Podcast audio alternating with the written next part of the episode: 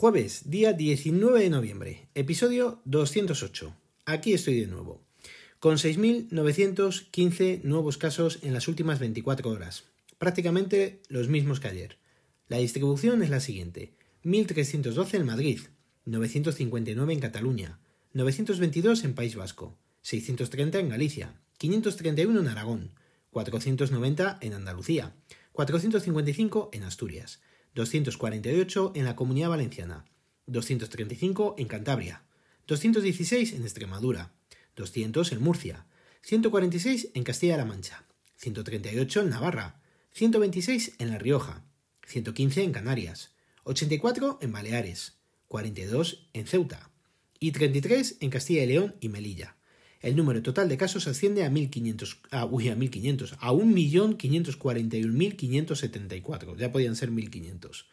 El número de casos diagnosticados en los últimos 14 días han sido de 205.159, con una tasa por cada 100.000 habitantes de 436,27.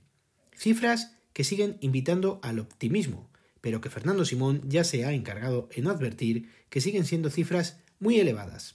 Insiste en que el objetivo final sería, como mínimo, estar con una incidencia por debajo de los 60 casos.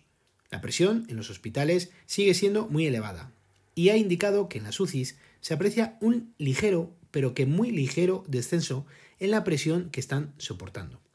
También ha informado de que España sigue siendo uno de los países que más pruebas diagnósticas está realizando, algo que yo considero imprescindible para el control de la pandemia. Seguimos con los datos después de este receso. El número de casos diagnosticados en los últimos siete días han sido de 82.861, con una tasa por cada 100.000 habitantes de 176,20. Respecto a los casos diagnosticados con fecha de inicio de síntomas, en los últimos 14 días han sido de 57.031, con una incidencia acumulada por cada 100.000 habitantes de 121,27. Y respecto al número de casos diagnosticados con fecha de inicio de síntomas en los últimos 7 días, han sido de 15.490, con una incidencia acumulada por cada 100.000 habitantes de 32,94. El número de casos que han precisado hospitalización con fecha de ingreso en los últimos 7 días han sido de 4.243, siendo el total de 181.782. En cuanto al número de casos que han ingresado en UCI con fecha de ingreso en los últimos 7 días, han sido de 340, con un total de 15.229. El número total de pacientes COVID es de 18.961, con un porcentaje de camas ocupadas del 15,18%. En cuanto al número de pacientes COVID en UCI, son de 3.125, con un porcentaje de camas ocupadas del 31,66%. El número de ingresos por COVID en las últimas 24 horas han sido de 1.727, con un total de 2.246 altas realizadas también en las últimas 24 horas. El número total de PCR realizadas en la semana del 9 de noviembre al 15 de noviembre han sido de 787.571 y 323.726 las pruebas con test de antígeno, haciendo un total de 1.111.297. La tasa por cada 100.000 habitantes es de 2.363,14 y tienen una positividad del 12,12%.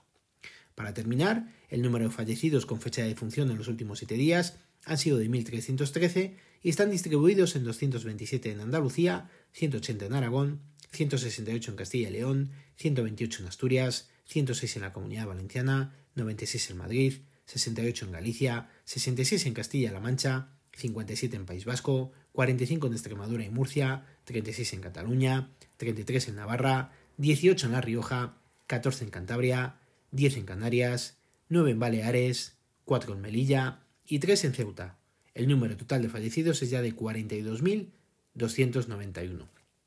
Le han preguntado a Fernando Simón sobre un reciente estudio en el cual han informado de que la inmunidad eh, dure durante un tiempo largo. A lo cual ha indicado que, eh, que, evidentemente todo lo que sea más de 8 o 9 meses que llevamos con la, con la pandemia, que todo, todo es buena noticia. Se habla en el estudio que podía durar eh, hasta una década si, eres, si, si eres inmune al virus o una vez que lo hayas pasado. Pero bueno, que al fin y al cabo son estudios que están por ahí todavía en el aire.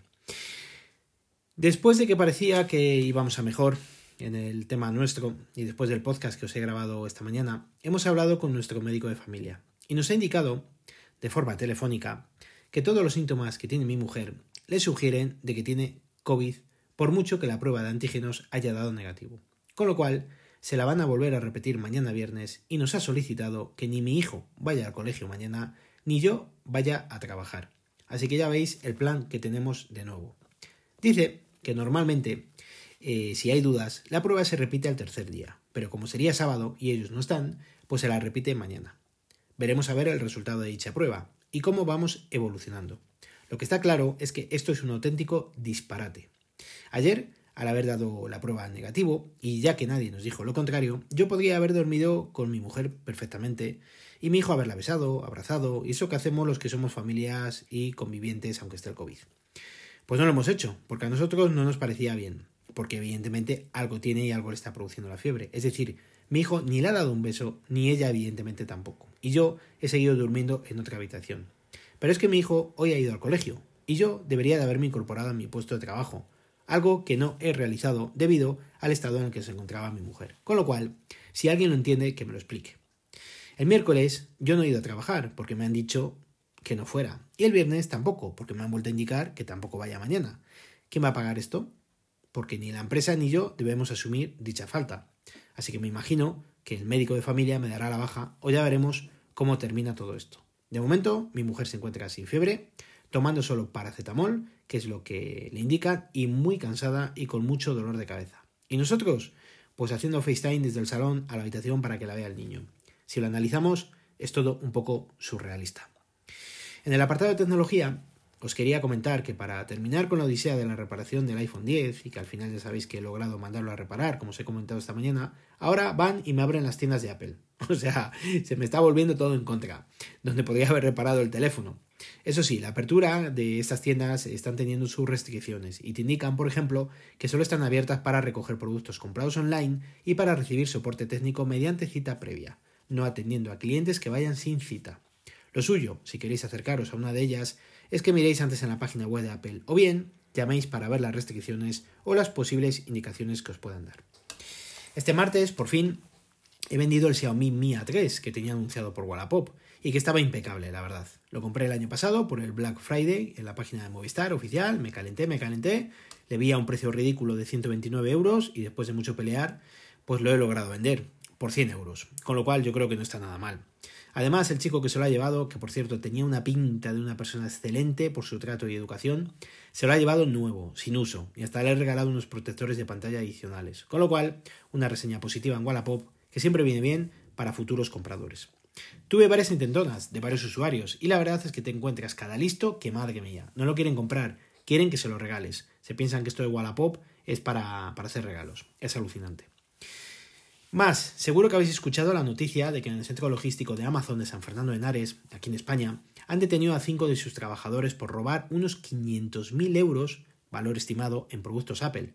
Ya sabemos que los productos de Apple son, digamos, eh, un poquito caros. Pero hasta este valor tela lo que se tiene que haber llevado. Se comenta que sacaban los terminales de sus cajas originales y los metían en los embalajes de otros artículos, con lo cual compraban artículos de bajo valor económico, pero dentro les iba un iPhone de gama alta. Vamos, un auténtico chollazo. Imaginaros que pedís, yo que sé, unas pilas y os viene dentro un iPhone. pues de lujo. De momento, como es normal, estos cinco trabajadores han sido despedidos de forma fulminante y ahora se está investigando la trama, porque parece ser que estaban totalmente organizados. Ya veremos a ver lo que dictamina el juez. Ha llegado a Twitter Flits. ¿Qué es Flits? Pues son como unos tweets en formato historia que desaparecen en 24 horas. ¿Os suena que sí? Pues si no teníais suficiente con Instagram, WhatsApp y demás redes sociales, ahora también podrás colocar en tu cuenta de Twitter esta nueva funcionalidad que te hará pasar todavía más tiempo dentro de esta aplicación, que al fin y al cabo es lo que buscan de nosotros. Esta nueva opción te aparece en la parte de arriba de tu timeline y puedes compartir tweets, fotos, vídeos y demás. A mí ya me sale, ya he probado, de hecho, a poner, a poner uno y hay un montón de gente de la que sigo en Twitter que están como locos probándolas. Para terminar, hay una nueva versión de iOS 14.2.1, corrección de errores y problemas como que parece ser que no se recibían algunos mensajes MMS, no sé quién sigue utilizando estos mensajes, normal que no se reciban, problemas con la calidad del sonido en audífonos Made for iPhone y solución a un problema que existía en la pantalla de bloqueo del iPhone 12 mini, que parece ser que dejaba de responder. A mí personalmente no me ha pasado y no he tenido nunca ningún problema similar. El mi iPhone 12 mini pesa 171 megas. Y ojo, ojo, en el iPad Pro, es curioso, no han sacado su equivalente, ¿vale? Tiene pinta de que es solo para los iPhone 12, porque a mi mujer en el iPhone 12 suyo sí que le salta la actualización, en su iPad de educación tampoco le salta, y en el iPhone 10R que tengo todavía por aquí por casa, que no sé si me quedaré con él, ya os iré contando, tampoco me salta la actualización, así que tiene pinta que solo es para los iPhone 12. En fin, amigos y amigas, mañana más y mejor. He sacado un ratillo de donde podía. Tengo a mi hijo allí solito en el salón jugando. Le he dicho, dame 10 minutos, por favor, que intento grabar esto y ahora vengo contigo. Así que ya os contaré. Y, si vosotros queréis contarme algo, pues ya sabéis que lo podéis hacer al email elgafaspodcast.com o en Twitter como arroba elgafaspodcast. Recuerda visitar mi blog, os dejo la dirección en las notas del episodio. Un saludo a todos y gracias por vuestro tiempo. Hoy, tiempo doble, que van dos podcasts. Hasta mañana.